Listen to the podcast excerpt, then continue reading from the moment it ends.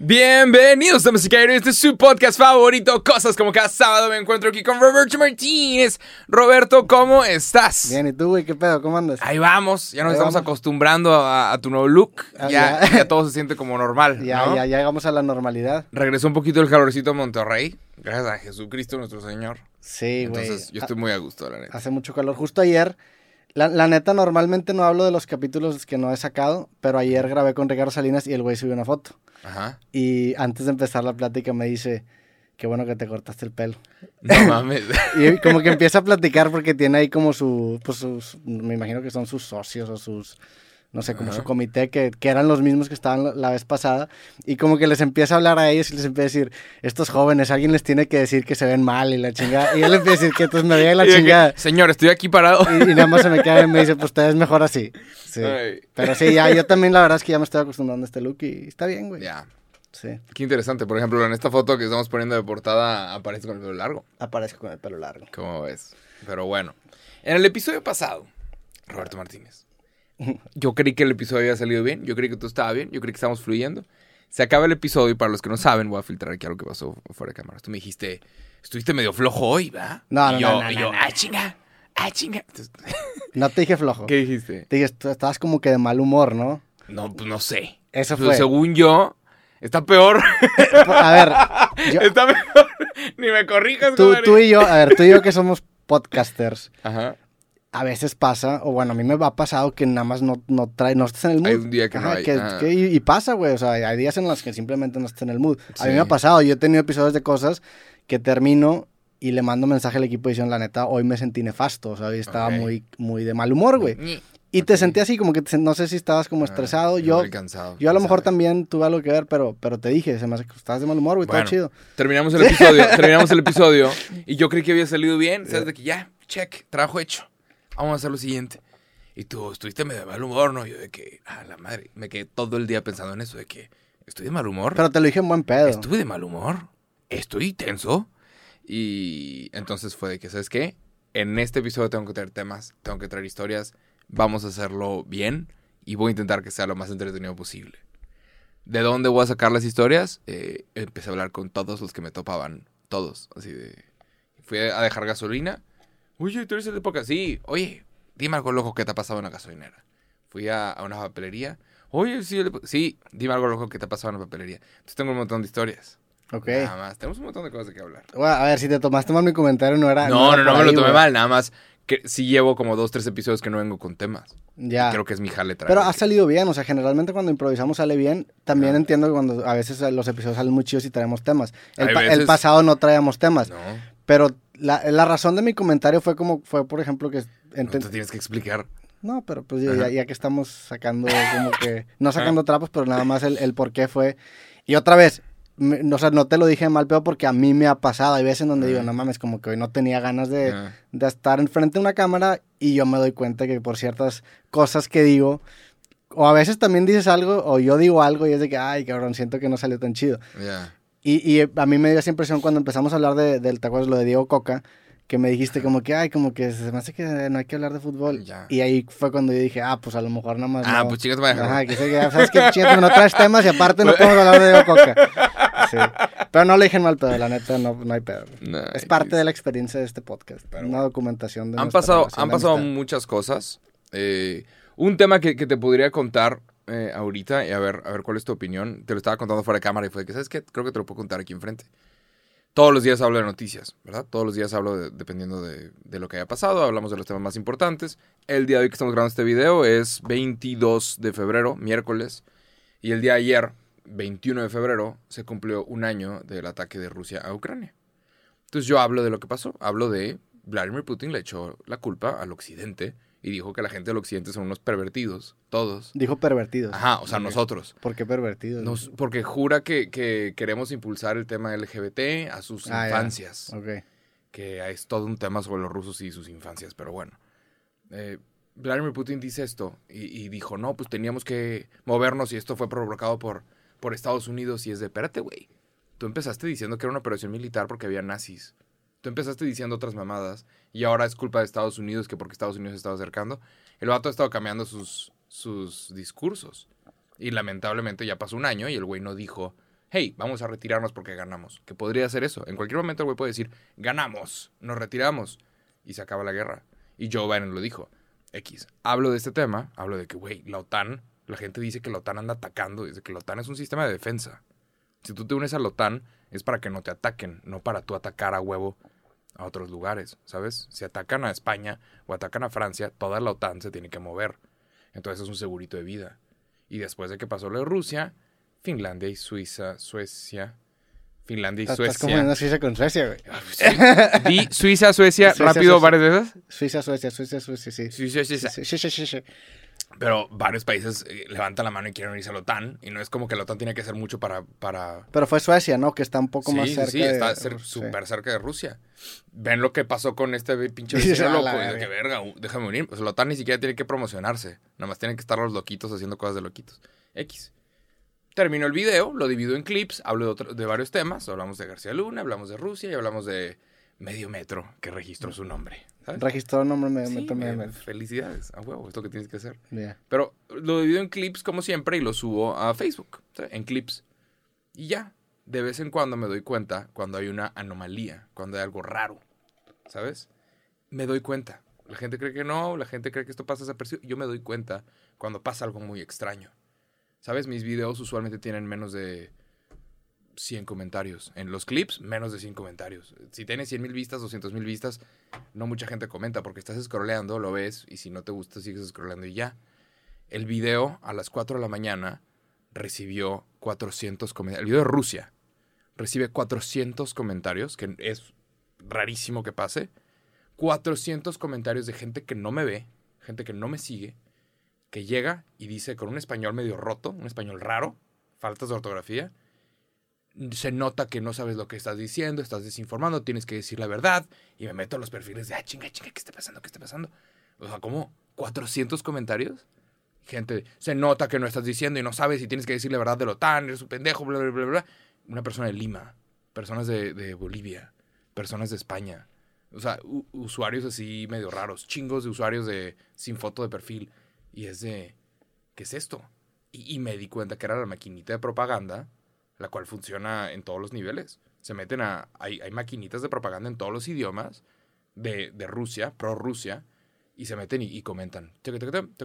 Y hay un, hay un libro muy bueno que se llama eh, The Hype Machine, que yo creí que era un libro para aprender a, a hypear las cosas, y es sobre redes sociales. Y el primer capítulo habla de lo que hizo Rusia con Crimea en el 2014. Este libro es una locura. Y te habla sobre cómo cuando la gente se quejaba en Facebook, oye, está pasando esto en Crimea, estoy viendo como a operativos, gente que no es de Crimea, Crimea le pertenecía a Ucrania. Estoy viendo gente que ahora es- resulta que son rusos aquí viviendo y van a estar votando para anexar a Crimea a Rusia. Esos comentarios eran atacados por un chingo de bots en Facebook y los Facebook los tumbaba porque el algoritmo no estaba funcionando correctamente. Nada más. Entonces, ahorita lo veo y nada más para que lo veas. Sí, el, el- el tema de la maquinaria política que hay. Pero ve, ve por ejemplo, mira, güey. Si quieres ver nada más estos últimos tres videos, no lo muestres en la cámara, ¿verdad? Sí, Pero si ves los últimos tres videos, puedes decir cuántas vistas tiene y cuántos comentarios. sí tiene 612 mil... De alcance 612 mil, tiene 400 mil vistas, güey. 400 mil vistas. Y, y tre- 3.600 comentarios. ¿Qué, güey? Sí, y, no tengo un video de 300 mil vistas con pinches 3600 comentarios. O sea, es, ¿qué estás haciendo? Sí, pa- pasa mucho, o sea, la, la neta... Es el- una maquinita de propaganda de... el tema de la propaganda política, desgraciadamente, es un estándar. Y es un estándar en el sentido de que todas las partes tienen propaganda política. Siempre, Pero rusos. siempre ¿qué que viene un invitado a creativo con tintes políticos, siempre Llegan llegan comentarios de ese, de ese tipo. de, de que Muchísimo. gente que no te sigue, gente, que y me llega en Twitter, o sea, siempre que viene algo- alguien, algún personaje político, me llega en Twitter tanto haters, que son propaganda, como gente que le tira amor, que son propaganda. O sea, es el Sí. estándar. Y desgraciadamente, en el gremio político, si no haces eso, sí te pones en desventaja, güey. Porque si tú analizas la manera en la que la gente consume comentarios en videos, normalmente si es un video que no genera una reacción tan polarizante como por ejemplo si es un vato, por ejemplo, pateando un perrito bebé, pues no necesitas un comentario para mentar a la madre. Ajá. Sin embargo, la gran mayoría de los videos están en esta área gris en donde tu opinión no se acaba de formar una vez que consumes el video. Entonces vas al comentario para poder inclinarte hacia una postura porque estás en ese gris. Entonces, por eso esos comentarios son muy efectivos. Porque si tú saturas los comentarios de esta persona con una opinión para un lado, a todas esas personas que, que están en el gris, que es la gran mayoría de que ve un video de opinión, se van a inclinar y se van a radicalizar para ese lado que están comentando. Entonces, funciona. Pero pues que es una locura, práctica de la ¿no? chingada, claro, güey. O sea, Pero me, me digo, nada más, o sea, lo he notado cuando hablamos de política mexicana. Llegan, ok, está bien, estamos en México, órale. Todos los usuarios son de México a huevo. Pero de repente recibir un montón de vistas de Bolivia y de Lima, Perú, es de que, que estás... sí, son, ¿por cuen- qué- son cuentas estás- falsas. O sea, son Ah. cuentas falsas. Son No, granjas no de sirve, bots. no sirve de nada. Pero, Pues sí sirve porque, porque la raza que está en el gris ve todos estos comentarios y dicen, ah, no mames, todo el mundo odia a Jacob, vamos a odiarlo. Por, por eso son efectivos, o sea, que, ah, no mames, todo el mundo dice que esta opinión está bien, vamos a estar de acuerdo. O sea, la- al- qué raro, a ese ¿no? 50-60% que está en el gris, va a los comentarios para reafirmar alguna de las dos posturas y por eso funciona. Pero sí, güey, eso está de la verga porque es el estándar y siempre pasa que vienen invitados con tintes políticos, saco los clips y pasa lo mismo. O en Twitter, ahí tengo un chingo de cuentas tallándome eh, con, con cuentas ajá, que son propaganda, con cuentas falsas retuiteando toda esa misma propaganda. Y pasa en todos lados, o sea, en todos Sí. los bandos políticos es el estándar. y, y también dices, bueno, porque lo fácil es decir al político, pues no lo hagas, no mames. Si no lo hace ese político va a estar en desventaja sobre los otros que sí lo están haciendo. Entonces es algo necesario. Está de la verga, pero desgraciadamente es algo que si no hace el político se lo comen porque la opinión pública se acaba se acaba polarizando hacia un lado y Twitter, pues bueno, Twitter las tendencias están también todas están compradas. es una lista editorial financiada. Sí. Sí. Pero nada, qué raro. O sea, no me extraña de repente los bots de política mexicana, pero se me hizo muy raro que fueran cosas prorrusas en, en, en mis comentarios. Desde que, güey, son mal a la verga, qué chingado. Sí. Pero se me hizo muy raro, ¿sabes? Es, es otro nivel. Pues es que hay un movimiento Prorruso en español. Sí, hay, hay un Acá. movimiento socialista, comunista gestándose en México muy fuerte, güey. Qué raro, ¿no? Pues es, Pero bueno, es lo que está pasando. el capitalismo es tan bueno que también es negocio estar hablando de comunismo. Está, es, también es negocio estar hablando de prosocialismo. El capitalismo tiene sus Está contras muy grandes bueno. también. Sí, tiene hay sus gente cons- viviendo de estar hablando pro, de pro comunismo. Sí, el capitalismo es el juego, pero también sí se vale criticarlo. Sí, claro, es un cagadero. Ahora, yo vale no me voy tampoco al extremo. La verdad es que gracias al capitalismo te- estoy aquí. Estamos aquí. La neta, Dinero, dinero. yo me la paso cabrón. Pues yo, por, si, si pensara egoístamente, yo no cambiaría el capitalismo. Gracias, Dios. Pero la neta es que es, si, la- si nos vamos a los extremos del capitalismo, está, está culero. Sí, está cool. la mano de obra tan barata Pero- no, no debería ser así. Mientras tomamos nuestro Starbucks, Mientras todos nuestros el Starbucks... capitalismo sabe a Starbucks. Pero bueno. El comunismo sabe a agua de la llave. ¿Te ha, te ha pasado ese, esa anomalía con otras vale cosas madre, que no son seguro. políticos? Eh, no, me vale- madres, ¿ok? No, eh, y a mí me gusta de repente levantar emociones. Cuando, si hablamos de fútbol, me gusta. Dale, dale, comenta que estás de acuerdo o no. Está padre, está bien porque todo es muy saludable. Estamos hablando de deportes y podemos estar, en, ¿sabes? En acuerdo o desacuerdo y está bien. A mí me gustan esas cosas, pero de repente lo- las cosas políticas... de que, uy. Y ya me había pasado de, de políticos, que también encuentras anomalías de 400 comentarios. Yo te dije 400 comentarios, ya tiene 3600 el video. Sí. De cuentas que no son de México y toda mi audiencia está en México. Yo hablo de noticias de México. Pero ya me había pasado dentro de México, pero nunca me había pasado de cosas así que prorrusas. está, ra- está raro, nada más. Sí, sí está extraño que te, que te suceda esto. Ajá, y qué, qué locura la maquinita de propaganda rusa de, güey, en todos los idiomas. En todos los idiomas vamos a estar propagando que nosotros somos los buenos, aun y cuando acabamos de bombardear escuelas y hospitales. Nosotros somos los buenos, ¿eh? ¿Eh? Está cabrón. Digo, no creo que sean rusos, son, son mexicanos con, con financiamiento ruso, Sí. pero hay un... Hay un Pero eh, increíble la propaganda sí. rusa de eso. Sí, sí, sí. Hay un caso, para todo aquel que lo quiera buscar, de creo que sucedió en un lugar que se llama Mariupol, creo. Habrá que revisar eso. ¿Quieres que busque Mariupol? Creo, pero busca, busca eh, Kids Building Ukraine. Ese era un teatro y era básicamente, eso, era- bueno, para los que no saben, eh, ¿dónde, es, ¿dónde sucedió esto exactamente? Nada más para saber. Mariupol, sí, Mm. ok.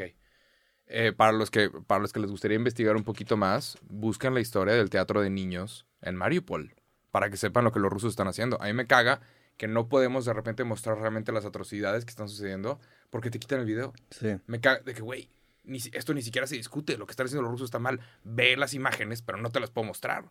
Esto de Mariupol, esto era un teatro y escribieron afuera, en ruso, ahí abajo, niños. De los dos lados, si lo puedes ver, está escrito niños. Bueno, este... A ver, ¿en dónde? ¿Dónde está ve- escrito? ¿Ves a la- a- allá afuera? A-E-T-N. Ah, esto. Sí. Ah, ya, niños. Dicen niños de los dos lados. Bueno, ese lugar era de, oye, aquí hay niños, no bombardees, ¿sabes? ¿Quieres atacar a los nazis? Operación militar. Aquí hay niños. Literalmente, después de que pusieron eso, pasó un avión y lo bombardeó. Verga. Se murieron 600 personas. Luego Rusia invade Mariupol y construye, y puedes buscar las imágenes, construye una pared eh, rodeando ese edificio y todo lo del edificio ha estado desapareciendo. Ve, lo invadieron completamente y no sé si este... O sea, los rusos. Hay con- videos de los niños que estaban adentro de ese teatro, güey. No mames. Son cosas que no podemos mostrar realmente porque viene con todo. Pero busquen el teatro de niños de, de Mariupol. Y, y es eso, güey. Eso es lo que los rusos están haciendo, güey. Operación militar, mis putos huevos. Son crímenes de guerra.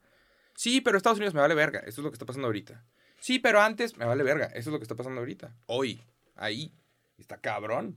Nada más. O sea, bombar- bombardearon este lugar que decía niños y Sí. luego, pero construyeron encima qué. Construyeron en los lados una pared enorme. Y lo puedes buscar, Mariupol Theater. ¿Pero quién? Walls. ¿Los ucranianos? los rusos, Los rusos. para tapar la Mm. atrocidad que hicieron.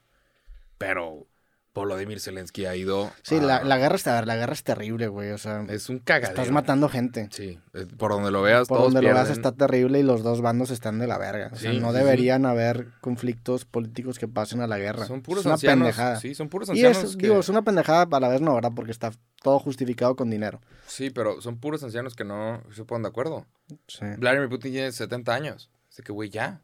Ya hiciste lo que tienes que hacer. Jubílate, cabrón. El peor es que todos los líderes Relájate mundiales playa, son güey. personas de 70 años. Sí. Todos. Todos. O entrando Todos. por ahí. Biden, Putin. Biden tiene 80. Obrador, Obrador tiene como 69. ¿no? 69. Sí, ya está Cumple en en el noviembre. club de los 70. Dice, ¿cómo, güey? Yo a los 70 ni siquiera sé si quiero estar vivo. Sí. A los 70 quiero estar en una playa. Es que sí está bien cabrón porque, porque si tú analizas a las personas de 70 años que están en tu vida, y no es que las estemos desacreditando, pero ya no están al 100 en sus facultades des- mentales, claro. hay que decirlo, o sea, su, Sí. su pico de capacidad cognitiva ya pasó. Y no es que sean personas que ya no sirvan, no, no, no va por allá, pero La toma de decisiones. Tomar decisiones por un país. Probablemente se le deberías dar a una persona que esté un poquito más familiarizada con lo nuevo. No tampoco quiero que agarres a alguien tan joven, pero pues alguien que esté en sus 40, 50, Ujú. que pueda tomar unas decisiones considerando un poco más los dos lados y que también, no sé, es que es un tema bien delicado porque, o sea, digo, a simple vista, tú comparas a las personas que tú conoces de 70 años y dices, no mames, imagínate que tú estuvieras a cargo de un país. Sí. Es, es un Ponles- chingo. Sí, si les pones exámenes de, de cómo estás. Como si agarras un vato de 20 años y le, le- lo pones a cargo de un país. Creo que hay 100%. una edad justa que son a lo mejor 40, 50 años en donde, Donde igual y tienes Y- la madurez ajá. suficiente para en pensar en, donde es todos. el, el sweet spot. Hubo un chavito en TikTok que trajo este tema. Un chavito, no me sé su nombre, pero vi un video de un chavito que, chavito, un chavo, que tiene creo que 18, 19 años y dijo, ¿por qué no, no, ¿por qué no me puedo postular para presidente si tengo 18 años? Algo así, ¿por qué no me puedo postular para la Cámara de Diputados o Senadores si tengo 18 años y ya puedo votar? O sea, ya puedo votar, ya puedo pistear, pero no puedo representar a mi, a mi comunidad. ¿En dónde estaba el güey? En TikTok lo dijo. Pero es mexicano. Ah, mexicano. Y trajo como una conversación que pues está muy interesante. Se nota que el güey tiene mucho drive de, de que quiere estar como metido en la política y se anda publicitando por medio de TikTok. Dale. ¿Tú, crees, es ¿tú crees que un güey de 18 años va a postularse para Pero candidato presidencial? Trajo una conversación muy Sí. interesante. Obviamente yo creo que no. Y creo que te das cuenta cuando creces. A los Ujú. 18 tú te quieres comer el mundo y quieres cambiarlo Y todo. crees que tienes la verdad Bueno, absoluta. Pero y- una, claro, una vez que vas creciendo desde que, ah, espérate, no sabía nada. Y, y ahorita que tenemos 30, 30 y tantos, 30, Sí. eh, a los 40 vas a decir, ah, la madre, espérate, güey, no sabía nada. Sí. Sí. Y así, y así pasa. Así pasa, pero también cada edad tiene su propia bendición. O sea, no hay mejores edades. Claro. Sí creo que la inocencia que te dan los 20 y los Ujú. 18 y la irreverencia que te da esa inocencia a veces la extrañas en el, Sí. el hecho de decir, no mames, qué chido que antes me valía tanta madre y tenía Ajá. tanta energía y tenía tantas ganas de hacer ruido. Eso lo acabas extrañando conforme vas creciendo. Ujú. Y hay cosas que en los 30 tienes que en los 40 no vas a tener. En las 30 la neta es que todavía tenemos bastante vitalidad, güey. O sea, Sí. somos jóvenes. Sí, la idea es que no te guste tu secretaria. O sea, creo que el, sí. güey que tome decisiones, no quiero que se le pare. O sea, ya tienes más experiencia en, en la vida, en la vida adulta. Y ya tienes otras cosas que a los 20 no tenías. Y en los 40 vas a tener otra perspectiva también distinta. Ey. Entonces cada edad tiene lo suyo. Y, el- y los 70, 80 años, pues ya traen consigo más que nada la parte de la experiencia, que, es, que acaban sirviendo como. Pues pueden ser grandes mentores, pueden ser grandes personas cuando buscas consejos puntuales, porque son personas que conocen, pues conocen mucho más que tú y han vivido mucho más que tú. Y eso es un. Es un, pues es un atributo clave, o sea, es como por ejemplo, pues nosotros somos de los noventas, güey. Nosotros no entendemos qué pasó en México en 1980. Lo Ajá. entendemos bajo los libros de historia, pero el hecho de que México realmente colapsó en los 80s, pues para nosotros es una anécdota. La Y gente que lo vivió, 94, ajá, pero para la gente que lo vivió en los 80s y en los 90s con la, con la presidencia de Salinas, esa experiencia no se puede transmitir por libros de texto. Es necesario Ujú. tener a estas personas que lo vivieron para poder Por eso. agarrar sabiduría de ahí. no Entonces, sé si. Sí, por eso. solo son roles diferentes, es a lo que voy. muchas veces el tema de, de privatizar ciertas cosas en este país. O sea, hay gente que habla del pasado como es que privatizaron los bancos y privatizaron. Güey, se cayó el peso. Y nadie, o sea, hay cosas que no se cuentan. O sea, todos tenían dinero ahorrado y de repente su dinero valía 50% menos. Un chingo menos. Entonces, sí, después de la crisis del 94 se privatizaron muchas cosas, pero era para que salieran adelante. Y mucha gente lo cuenta como, como maldad, como que es que se hizo esto y esto nos chingó a todos. Se tenía que hacer. Y, y las personas que crecieron y vieron sus ahorros caer un 80%, van a, van a estar pensando una forma. Y hay mucha gente que crece y está fresca y nunca ha visto el peso de evaluarse mal.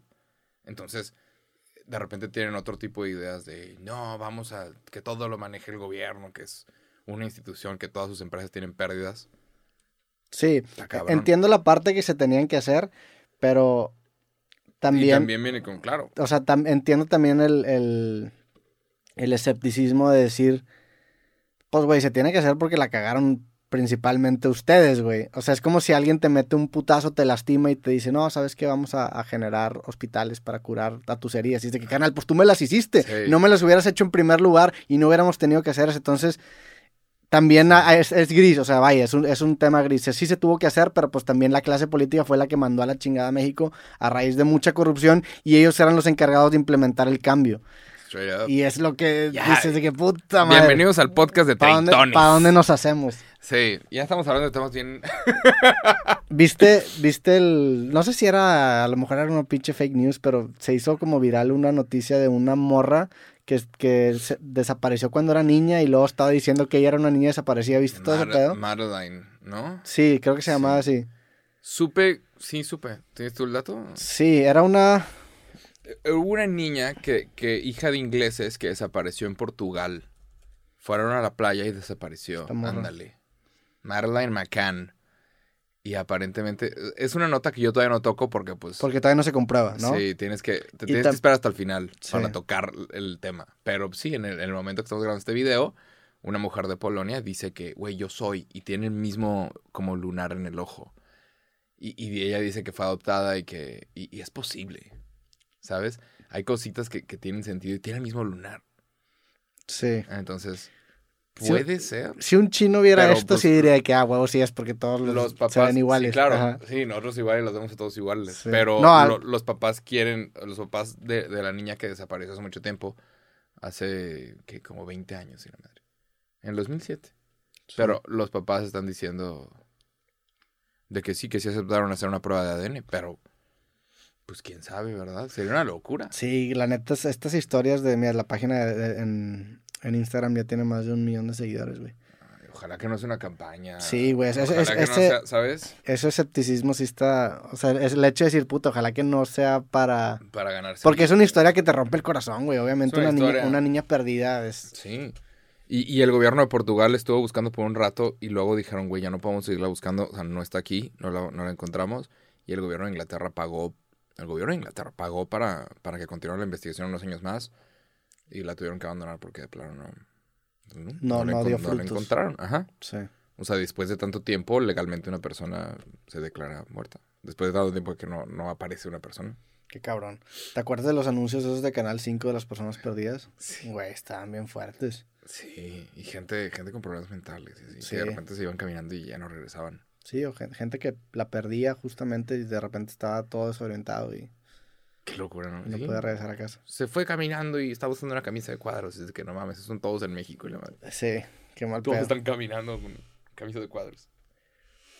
Pero bueno. Tenemos otras historias. A ver. Tenemos cosas muy interesantes. ¿Has escuchado? eh, vi vi un- una cosa muy interesante que se llama el efecto IKEA. O. IKEA. Para todos los que nos están escuchando. ¿Sabes lo que es IKEA, no? Aquí es esta tienda sueca de, de muebles, ¿no? Es una tienda sueca de muebles y la cosa con esta tienda es que ellos te los venden, pero en, en pie- en pases, en, en partes, con, con el armadorcito. ¿Cómo se Con la llave esa. ¿Pero cómo se llama? Tiene un nombre. El desarmador. Pero no, es, es una, Si es una un llave L, ¿no? Si usas un desarmador para armar, ¿se sigue Sí. llamando desarmador o armador?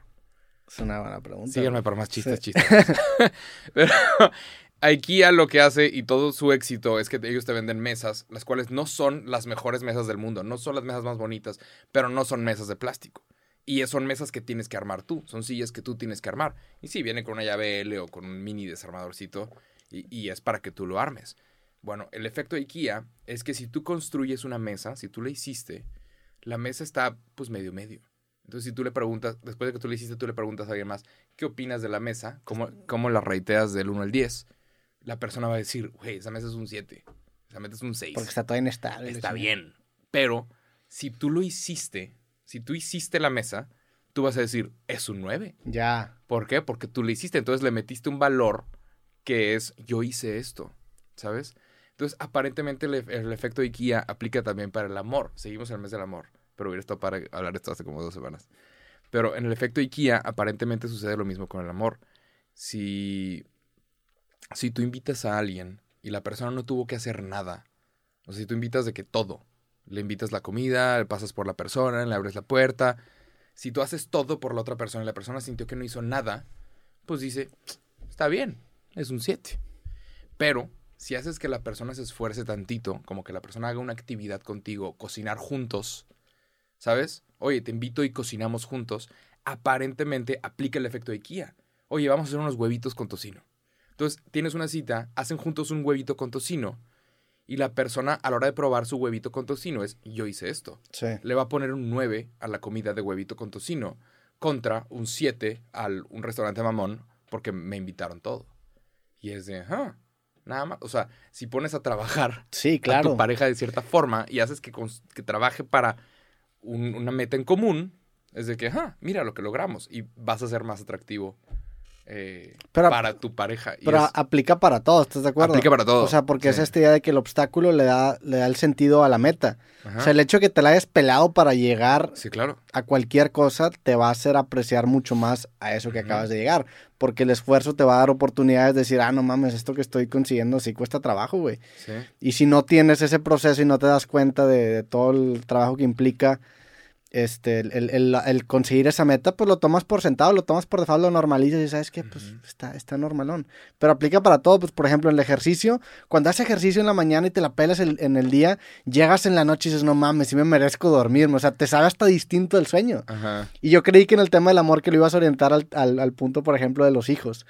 De que a lo mejor dices, no mames, este está cabrón, pues sí, güey, es tuyo, güey. Claro. si Un lo vato, un vato que, que nada más ve un bebé, pues, pues carnal, es un eh, bebé. Es un 6. Ajá, es un seis, es más también culerón ese bebé. Entonces, Está mal calificar bebés, pero... la, la otra vez estaba pensando en, en- Digo, a lo mejor es una, es una postura un poco odia bebés, pero, pero, pero mucho sobre de, de- del amor de los padres a los hijos, güey. Y, y Mm. si te pones a analizar realmente, porque uno dice, cuando tienes un hijo, te cambian las prioridades, porque ahora las prioridades no son las tuyas, sino que son las de esta personita que acabas de crear. Pues sí, güey, esa personita eres tú, güey. O sea, es Sí. una puñeta mental para decir que tu- las prioridades ahora son las de él, pero ese güey eres tú. Eso- Ese vato es tú, güey. Sí, claro. Entonces es una manera, es una forma narcisista inclusive Pero el amar a un bebé. No, pero hay que ser súper natural. Sí, Sí, eh, oye, de- a estamos ver, hablando ahorita. Entiendo, entiendo que es algo que no, Espérate. no es como que tú dices, "Mm, Espérate a que tengas hijos A y vas a pensar 100% diferente. No. vas a ver este clip y vas a decir, wow. no, no, no, no, no. Cuando yo tengo un hijo, claro que me voy a enamorar de mi hijo y claro que me va a encantar, pero va a ser un, acto egoísta en el sentido de decir, Sí, no mames, pues eres tú, güey. O sea, natural. te estás amando a ti mismo. No. Ah, Ajá, sí, sí, y es- no. exacta- eh, Sí y no, porque la idea de la naturaleza, la idea de la naturaleza, ver. todo lo que existe es para que tú tengas sexo y tengas más hijos. Entonces toda tu naturaleza, toda tu existencia es para que la especie siga existiendo. Entonces la especie, la naturaleza va a ser que, que te pongas caliente y, y que te guste la gente y que, y que quieras. Y todo eso, toda la idea del sexo es para que te reproduzcas. Entonces eso ha sido muy exitoso. La naturaleza Ah, ha sido claro. muy exitosa con la especie humana, que somos los mamíferos más exitosos del mundo, de, lo- de la historia eh, que conocemos nosotros. Pero es de, sí, nada más. A lo O que sea, voy es, Todo está hecho yo, para... yo no estoy na- yo- yo, no estoy negando eso, yo no estoy negando esto, yo estoy yo lo que estoy diciendo es que es un acto de narcisismo, porque te Nat- estás te estás adorando a ti mismo. Eh, Son No, tus genes, es eres tú, güey. A ver, yo sé que es naturaleza. Naturalmente te va- tienes que cuidar de las crías. Naturalmente vamos a encontrar a los bebés bonitos. Yo no estoy diciendo Porque que si no, no, no güey. existiríamos como sí, humanos. Sí, sí, Entiendo, entiendo que la selección natural premia las características genéticas que mejor propaguen la especie Claro, y el encontrar a los bebés tiernos es una característica que hace que la especie La se siga propagando. Yo no estoy negando esto, yo estoy diciendo que el cuento que nos contamos de decir, no, es que ya no somos, o sea, ya las prioridades son de otras personas, es mentira, eres tú, güey, es, es tu hijo. A ver, lo que sí me da en la madre son, por ejemplo, los hijos adoptados, que también se genera esa misma relación de padre-hijo. Claro, Yo, Natural. pues no, no, no sé si llamarlo natural, pero es, es un instinto, si le quieres Si llamar tú así. sales ahorita y ves a un bebé, un niño llorando en la calle, llorando de que claramente está perdido, te vas a detener y lo vas a intentar ayudar. Y es, no es narcisismo ni nada, es, es la naturaleza, que déjame cuido de esta pequeña cría, vamos a buscar qué es lo que pasó aquí. Sí, bueno, eh, es, esa es una situación completamente distinta. Yo estoy hablando de la, relación, de la relación padre-hijo. Sí, se está metiendo como ruido, ¿no? Sí. Pues esto es ahí. Ah, esto es él. ¿Será el celular? Sí. Pero bueno, nada más era una reflexión. ¿Eh? Eh, pero Igual y te van a gustar más tus hijos. a ver, no, el yo- efecto de guía. Yo no estoy diciendo que eso no va a pasar, yo nada más estoy diciendo que va a ser un acto narcisista. O sea, estás, incluso con un hijo adoptado, pues estás pasando tu información de cierta manera. Los hijos en una edad muy temprana son esponjas. Por ejemplo, no sé, güey, ahora tú, tú te ríes de una manera muy peculiar, güey. Ajá. Tu hijo, al verte reír, seguramente va a empezar a imitar esas microexpresiones que van a generar una... La risa no sale de que naturalmente, o sea, aprendemos a reír. Yo creo que sale naturalmente. Tú yo, Naturalmente, sí, ¿no? ah, sí. Natural. Creo que es algo natural. Y creo que posiblemente sea hereditario, de que ah, se está riendo igual que su papá. Pero según yo es como un poquito más duro porque no lo puedes controlar. No, pero si puedes, o sea, entiendo que el impulso a reírte lo, no lo puedes controlar, Ajá, pero ya después la risa sí creo que la puedes modular. ya. Y lo vas No. modulando con tu referencia. Digo, también, a ver, el hecho de que si tú eres hijo de tu papá, en el, el- el hecho de que tengan una, una estructura cefálica, o sea, una cabeza muy similar, pues que seguramente genera risas muy parecidas. Sí, Pero también esas microexpresiones las acabas copiando. O sea, hay, ¿tú hay, hay- hay una, hay una canción de un rapero que se llama Watsky que él dice que estornuda igual que su papá. O sea, co- cosas así como detalles sutiles, ¿No, inconscientes. ¿No te ha pasado que estás solo viendo tu celular y ves algo chistoso y te ríes? Ah, sí, Te claro. ríes fuerte y estás solo. Sí, sí, Y sí. te estás riendo porque legítimamente te causó risa y no estás, nadie te está escuchando. Pero esto es tu risa verdad. Ah, Entonces, claro, la, la Tu risa. expresión, ¿cómo es? Sí, digo, a mí siempre me pasa eso. Yo siempre cuando me río es porque sí me quiero reír. Ya. Pero sí, y eso no, no, no significa que estés solo o con, o con muchas personas. La risa es como un... Natural. Ajá, pues es algo que, que te da como un shock y lo tienes que sacar. Es una catarsis. Ujú. Pero bueno. Pero bueno. Entonces el efecto Museo. IKEA. Sí. ¿Qué calificación le das tú a tu estudio que tú construiste? Eh, le, doy, le doy la neta un nueve y medio, sí me gusta mucho. ¿Qué Pero, es lo que falta? pero, eh, le falta un poco más de decoración. La neta ya está un poco, muy- un poco... Bueno, hay que cambiar los pósters. Sí, yo creo que hay que cambiar los postes, hay que meter un poco más cariño. La iluminación también puede trabajar, le doy un 9. Pero, por ejemplo, esta mesa no la construí yo. La, la pedí y vino un equipo de personas a montar Mm, tanto la mesa ching. como las cámaras como la tele. Si yo lo hubiera Ching. montado, siento que no hubiera quedado tan chido, hubiera quedado todo aguado y... Entonces, Órale, está bonita la mesa. Sí. ¿Qué Yo, la mesa? yo, ¿Puedes de hecho, decir? cuando, cuando dijiste lo del efecto IKEA, yo, yo creí que al tú armarlo, como no te queda tan chido, como cuando lo armas un profesional, la mesa está medio culera. O sea, si yo lo hubiera armado, la mesa siento que se sentiría un poco más flojilla. Mm. ¿Me explico? Ajá, ¿tú crees? Sí. Si sigues las instrucciones pie de la letra no te debería quedar mal. Pues. O sea, no te queda mal, nada más. Que como No tú te, lo queda, hiciste... no te queda como le queda a un profesional. Sí, claro. Digo, Sí. las mesas de IKEA no son las mejores mesas del mundo. Las sillas no son las mejores. Pero si tú lo hiciste, vas a decir, güey, esto es el pedo porque yo lo hice. Esto está bien padre porque yo lo hice. O sea, a veces sí, a veces sí, a veces no. Sí, a veces sí, a veces no. O sea, yo, yo A sí. veces construyes algo y dices, ah, Ajá, yo si hubiera construido la mesa al chile hasta estaría nervioso, güey. ¿Por? O si, si, no si yo, si yo hubiera armado la silla, Yeah. Pues estaría un poco culiado que a la madre donde se afloje y se caiga este vato. Ya. Nah, qué tan difícil. ¿No las has armado? Nunca. No has Sí he armado una silla, pero me tardé una hora en armar una silla. Estos güeyes cuando vinieron se tardaron una hora en armar todo el estudio. Las sillas, la mesa, colgar la tele, las cámaras, una hora en todo. Si hubiera Órale. hecho yo solo eso me ha tardado dos días, güey. Ya. Sí, Look at that. sí, pero... Tú eres Pero más de armar cosas, ¿no? Tú siento que eres Yo más- sí, yo sí he pedido cosas en, en empresas. eh, en Monterrey no tenemos IKEA, pero tenemos una madre que se llama Gaia. Y también te la mandan para que tú lo armes. Sí. sí, sí lo he armado, pero me tardo mucho más. Ya. Pero bueno, ese es el efecto de IKEA. Como, como dato curioso, como consejo. Si es que tu cita trabaje tantito, eh, le va a gustar más. O sea, pon, pon a jalar a, Sí, a ponle a, hacer, ponle a hacer un huevito con jamón. O ponle a, no sé, fabricar. Tantito, o sea, sí, sí está bueno Sí. tener tantito obstáculo en tu vida. Tantito obstáculo para que sienta que, también construyó eso y, y va a sentir que eres un puto 10. Sí, pero incluso, consejo. incluso para ti, o sea, es algo que no tienes que aplicar en tu Ah, pareja. claro. En tu pareja definitivamente aplica para, ti, güey. Sí, sí, sí jala meter tantita adversidad en la vida. Cuando Ah, no. Construir tus propias cosas. Sí. Te va a gustar más. Totalmente. Straight up. Yeah. Pero bueno. Eh, Aquí no hay aquí, ¿verdad? En- No, debería. Sí. Creo que sería un hitazo. Pero pues, creo que ya llegó a la Ciudad de México. ¿Mm? Nada más. Digo, sí tenemos empresas parecidas. O sea, sí, sí tenemos cosas que no sé si son mexicanas, pero. La, la cocina de IKEA se supone que es muy buena. Ah, sí. Sí. Y tienen pérdidas. Operan bajo ¿Neta? pér- La cocina opera bajo No pérdidas. sabía. a cambio de que tú entres. Mucha gente va a IKEA por las albóndigas. Pero a cambio, pues te paseaste y viste las mesas y vas a comprar una mesa, una silla, un mueble, un espejo. Sí. Entonces, tienen una cocina y es bajo pérdidas. Lo mismo pasa con Costco. Costco le pierde a su pollo y le pierde a su pizza. O sea, están bajo pérdidas. Pero cuando tú entras a Costco por la pizza, te vas a dar una Neta le vuelta. pierde la pizza. Sí. Pero, ¿Cómo que le pierde la pizza, güey? O sea, O sea, por staff. no, la pizza no, no, no es negocio. Sí, me, Pero me- la hace y tú, la gente dice, güey, estoy en barata, voy a- al Costco por la pizza. Y la gente está pagando la mensualidad, la anualidad de 500 pesos. Y la raza está, se está dando la vuelta y de repente le gustó algo y se lleva una madre de 1200. Y ese es el negocio.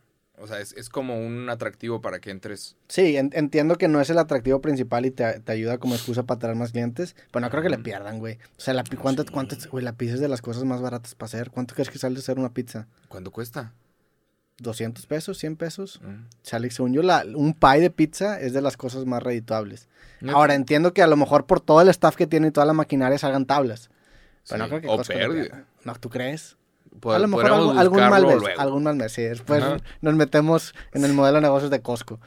pero pero me, me, me llama mucho lo de IKEA porque mi papá, mi papá es un, es un amante de la comida. Mi papá siempre, desde Ajá. chico, o sea, le, le gustan muchos tipos de comida y eso ha hecho que mi mamá también aprenda un chingo de tipos de cocina. Que a mi mamá Ajá. también le gusta, pero no tanto. Y me acuerdo que cuando fui a Suecia el año pasado me dijo, prueba el desayuno de IKEA. Y le dije, güey, voy a Suecia, no voy a ir a IKEA. Y no lo probé, pero sí, y es- probé, sí no probé la... mames, ¿no lo probaste? No, no, no. Pero sí, sí probé la comida tradicional sueca, que son las... Es el salmón, albóndigas. Es buena, la neta. Ya. IKEA sí está, sí, su cocina sí está muy rica, es ridículo. La siguiente que, que me, me cruzo una IKEA con hambre voy a ir a, a la cocina de IKEA. Para los que no saben, nada más, es una tienda de muebles y tiene una cocina en donde tú puedes llegar y, y comprar de que un platito con albóndigas y con puré de papas o lo que sea, pero está muy rico, es ridículamente bien hecho. Sí. Nada más, y mucha gente va a IKEA a comer y es una tienda de muebles. Ridículo.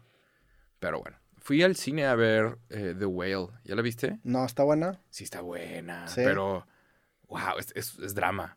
Y es de este Aronofsky, entonces el auto termina, ¿sabes?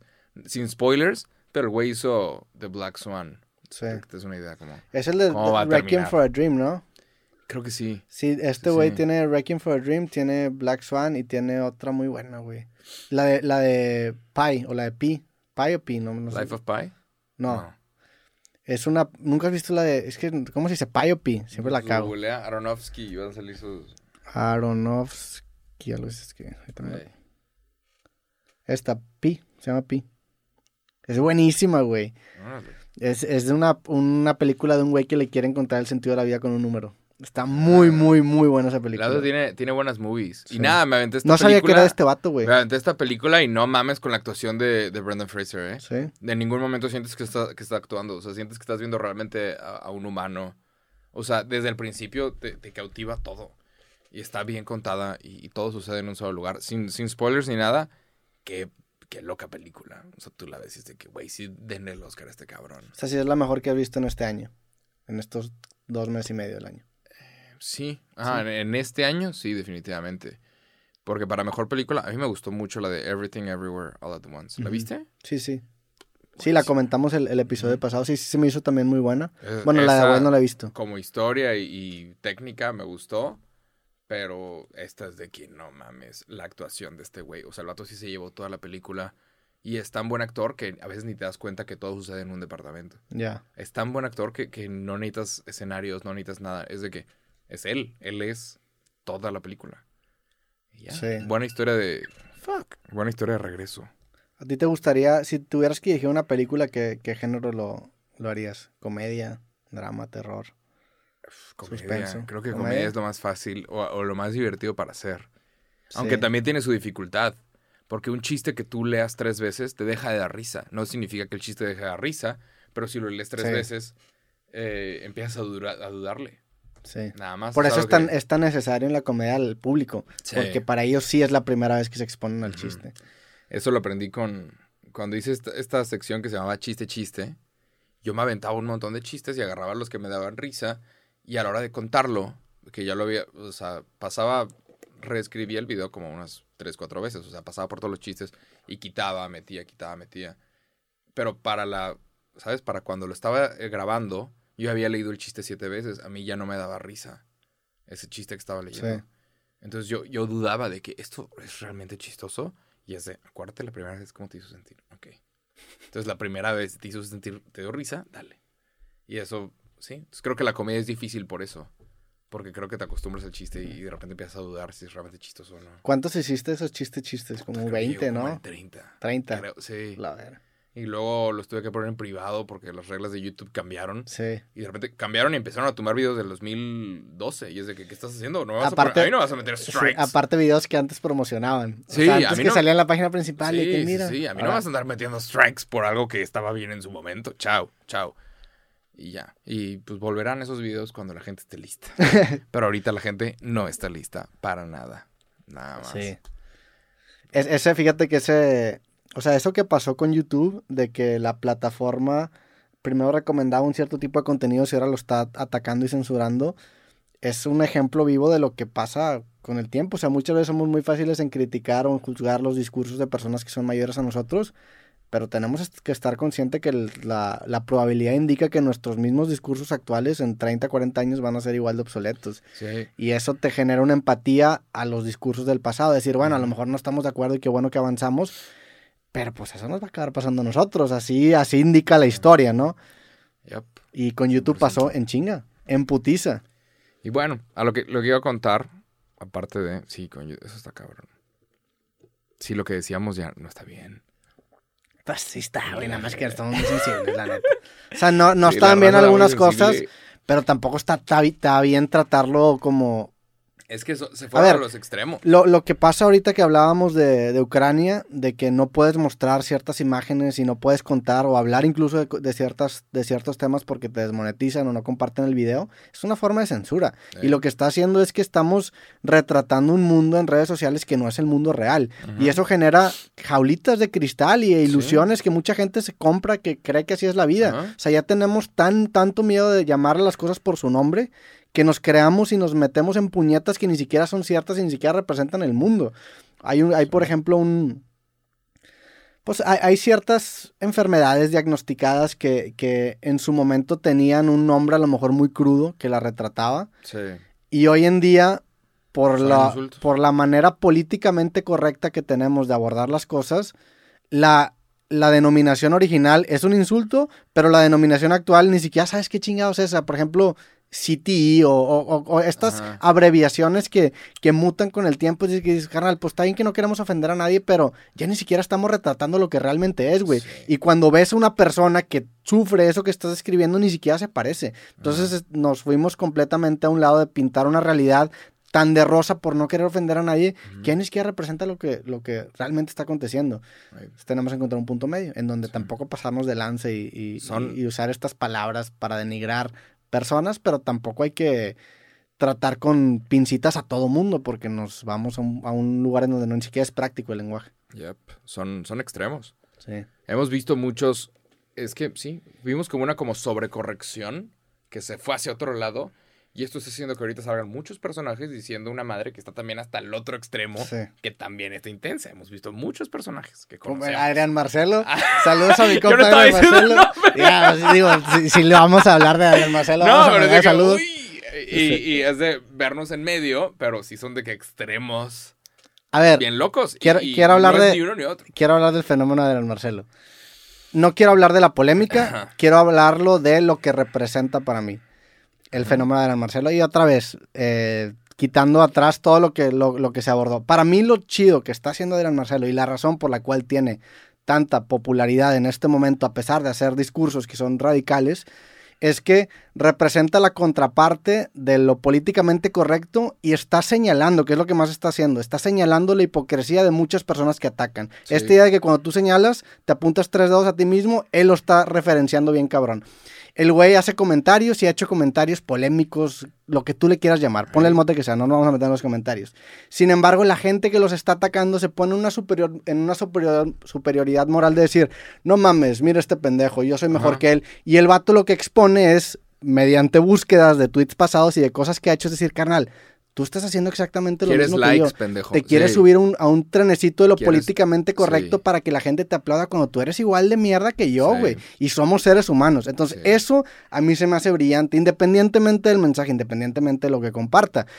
El que represente ese güey que está apuntando a todos los cabrones que se quieren parar el cuello a costa del cadáver de otro vato, para mí se me hace brillante. Y eso es lo chingón de, Es de todo lo que ha pasado. Hay mucha gente que realmente no quiere re- corregir ni ser correcta. Lo que quieren son putos likes. Sí. Los likes son una pinche enfermedad. Y hay mucha gente que lo que busca son likes. Entonces andan buscando excusas para sacar esos likes. Ah, esto indigna. Yo pienso el contrario. porque-". Y es eso. Y sacan TikToks. Si los TikToks no tuvieran likes ni vistas, no los estarían haciendo. Sí. La gente no estaría haciendo esas chingaderas. Si los pinches tweets no tuvieran likes ni las vistas, la gente no estaría comentando pendejada y media. Hay mucha mierda que la gente está comentando porque quieren likes. No, y lo, lo que a mí se me hace increíble, güey, es que entiendo la parte de cambiar de opinión, se vale, o sea, todo el mundo hemos cambiado de opinión y si te sacan a lo mejor un tweet de 2015, 2016, pues dices, carnal, eso ya ni siquiera soy yo. Sí. Lo que me sorprende es, el güey saca screenshots de la raza que le tira mierda y a veces son tweets del diciembre del año pasado y dices, carnal, ¿cómo, güey? O sea, ¿cómo? En- en- está bien, o sea, entiendo que puedas cambiar tu discurso, eso pasa, pero ¿cómo no vas a atacar a un güey por hacer algo que tú estabas haciendo hace Ajá. tres meses, güey? Sí, o sea, ¿cómo, cómo, cómo en tu mente no dices de que, ah, la verga, no estoy siendo un hipócrita? ¿Cómo, ¿Cómo no entra ese proceso en tu cabeza? Eso a mí se me hace increíble. Y lo que eso representa es que sí, hay muchísima gente que se monta a la opinión políticamente correcta, que ni siquiera tiene un criterio propio y se monta el carrito de lo que todos están diciendo para generar likes. Y eso es lo que está exponiendo Adrián Marcelo y por eso se me hace Cabrón. brillante lo que está haciendo, güey. Está cabrón. Sí, Sí. 100%. Independientemente Y- de lo demás, lo que representa a mí se me hace algo muy valioso y es... Y, una y al final, es que la gente está en pendeja también, güey. Las cosas como son. La gente está en güey, porque si quieres realmente que algo desaparezca, lo ignoras. Si quieres que algo desaparezca, lo ignoras. Si un cabrón habla sobre, habla mal de los pinches pescados, por ponerte un ejemplo random. Si un cabrón habla mal de los pinches pescados, si nadie lo pela, ese güey no vuelve a hablar mal de los putos pescados. ¿Por qué? Porque no genera clics. Pero, si hablo mal de los pescados, estoy hablando con palabras random, si hablas mal de los pescados y eso hace que un chingo de gente se enoje, pues la, la persona va a seguir hablando de los putos pescados. ¿Por qué? Porque trae vistas. Y hay algo ahí. montón- y vas a tener de repente a la audiencia que también odia los pescados, entonces también va a entrar a, a seguirlo. Y tú lo promocionaste. Por estar indignado, estás promocionando las cosas que no quieres que existan. Sí. Entonces, de. Sí, lo contrario al amor, lo hemos dicho antes, lo contrario al amor no es el odio, es la indiferencia. ¿Quieres que algo desaparezca? Sé indiferente ante ello. No, si lo odias, eh, sigues sintiendo algo por esa por ese contenido. Y listo, le estás dando vida. Sí. Si amas u odias algo, le es- estás sintiendo algo por eso y, y le vas a dar vida. Ajá. Si va- vas a un video y le das dislike, le estás dando vida a ese video. Y evidencia algo, el hecho, de, el hecho de que haya tanta respuesta a lo que dice evidencia algo, o sea, Sí. está tocando un nervio y ese nervio, ¿por qué está ahí, güey? O sea, un vergo de gente que se, se tiene que quedar callada. No lo han permitido hablar. La, la pinche. Esta. ¿Qué? La chingadera de. Esta madre. Tengo un café ahorita con el Neto Rocks, por si quieres venir. No, tengo, justo grabo con Adrián Marcelo ahorita, güey. Sí. No mames, muy bien. Pero. qué, qué polémico, ¿eh? Está polémicón. Digo, no grabo creativo, grabo otro programa que él está haciendo. Ah, güey. Pero. Pero sí. Nada más. A lo que voy es. Es, ignora, A ver, el- ignora el- lo que no quieres que exista, pero. El sí, el güey es- está hackeando, eh, también está hackeando su propio juego. A ver, como lo que hizo Trump en la política gringa, dijo a la verga, si estoy en todos los headlines, a pesar de que me estén tirando mierda o a pesar de que Dijo eh, chingaderas racistas en contra de los latinos, pero resulta que un vergo de eso, gen- pensaban es- igual. y eso generó headlines. Sí. Y otra vez, no estamos hablando de los, del mensaje, estamos hablando de qué está señalando. ¿Y por qué muchos gringos pensaban así? Pues eso es un fenómeno que se tiene que analizar y se tiene que Y se entender por qué. callados. Exactamente. Y, y, pues Adrián Marcelo representa eso para muchas personas. Y aparte, a ver, es un güey que es, sabe perfectamente lo que está haciendo. Es un vato que, aparte de todo lo que está tirando, está haciendo acciones a beneficio que muchas de las personas que, que están ahí tirándole no lo está haciendo, güey. Y obviamente eso lo está pensando, o sea, está, es una estrategia muy pensada, a mí se me hizo una, una, una movida muy brillante. Y la neta, es un güey muy ingenioso. Sí. Y, y hablando de, de que te cagas de risa solo, ha habido varias que, que sí me ha sacado una carcajada, la neta. Está cabrón. Está cabrón y pues. Sí, la chingada esta de la cancelación, pues, pues no funciona. No existe. Nada más. Y, y eso realmente ha hecho que mucha gente, pues nada más deje de dar su opinión. Y como hay gente que no da su opinión, se termina siendo una, una bomba del tiempo. Lo que reprimes-. En lugar de tener sí. conversaciones para llegar todos a un común acuerdo, hay raza en pinche internet loca diciendo, tú no puedes opinar porque tú no puedes y tú no puedes comentar sobre esto. ¿Y por qué estás tú opinando? ¿Por qué hay dos personas, dos hombres hablando de esta chingada? Entonces, como nadie está hablando de nada, porque Sí. nadie puede opinar y nadie puede ser, no estamos llegando a comunes acuerdos y terminamos todos radicalizándonos como una bola de pendejos. Y- Entonces, y, lo que sobresala, lo que sobresale es un güey que le vale verga. Ah, y dije, a la verga, yo lo voy a hacer. Terminas con extremos. Y acaba pasando que ahora raza también eh, o sea, lo defiende. Tú te metes a los tweets de Adrián Marcelo y hay raza poniendo memes de que, ¿dónde es la guerra por Adrián Marcelo? O sea, Sí. generas este, No, esta y- voz, güey. Y esta chingadera de tú no puedes opinar y tú no puedes comentar y si dices estás mal, entonces mejor cállate y ya date de baja la chingada. Termina trayendo estos mensajes súper extremos y radicales. Y la gente que está en medio en un punto gris también, también va a decir, pues sí es esto, güey. La gente que está en, en toda esta gama de gris va a decir, pues dale, güey. O sea, Sí. porque yo no puedo hablar, porque no podemos tener conversación. Ok, sobres. Y es lo que termina pasando. Locura. Nada más. Y es un tema enorme. Sí, es un tema enorme. Enorme. A mí se me hace, o sea, se me hace algo que, que tenía que pasar porque sí creo que el discurso se había callado muchísimo Sí. y ya, se- ya nos habíamos montado en la opinión políticamente correcta y tenía que salir un güey que es, le valiera es verga. a base de conversaciones que se Sí. llegan a lugares. Y, y hay mucha gente que quiere hablar y no quiere. No quiere, ah, No pues, quiere aquí. escuchar, no quiere escuchar. Hay gente que quiere hablar y no quiere escuchar. Exacto. Y la dialéctica requiere las dos. Sí, Sí. 100%. Ha sido un placer escucharte. el día de hoy, Roberto, pero voy tardísimo. Sí. pinche, un café. Aquí cortamos el episodio del día de hoy de cosas. Este, ¿Cómo, ¿Cómo lo sentiste? este Bien. bueno, sí, la neta ya. Tengo un montón de historias, ¿eh? Luego las sacamos. Pero las guardamos para el siguiente voy, a, episodio. voy a empezar a trabajar para que haya como más historias y más cosas. No, hombre, güey, la neta. Interesantes. A mí me gusta mucho hacer este podcast. Y, Ah, huevo. y, Eh, es un hay episodios placer. buenos y hay episodios malos. como Sí, pero vida, no güey. vuelve a haber episodio malo. Vas a ver. No, cabrón. sí, te va, a pues, a lo mejor un día yo voy a estar de mal humor y te voy a, y te voy a decir Te que sacamos, te sacamos güey. del hoyo, cabrón. Nada de Chinga. al final, uy, estuviste mal. No, te sacamos, güey. ¿Cómo ves? Con drogas, a la vez. bueno, toda la gente que escuchó este capítulo de cosas, les agradecemos. Nos vemos el próximo sábado. Fuerte abrazo. Sobres. Chao.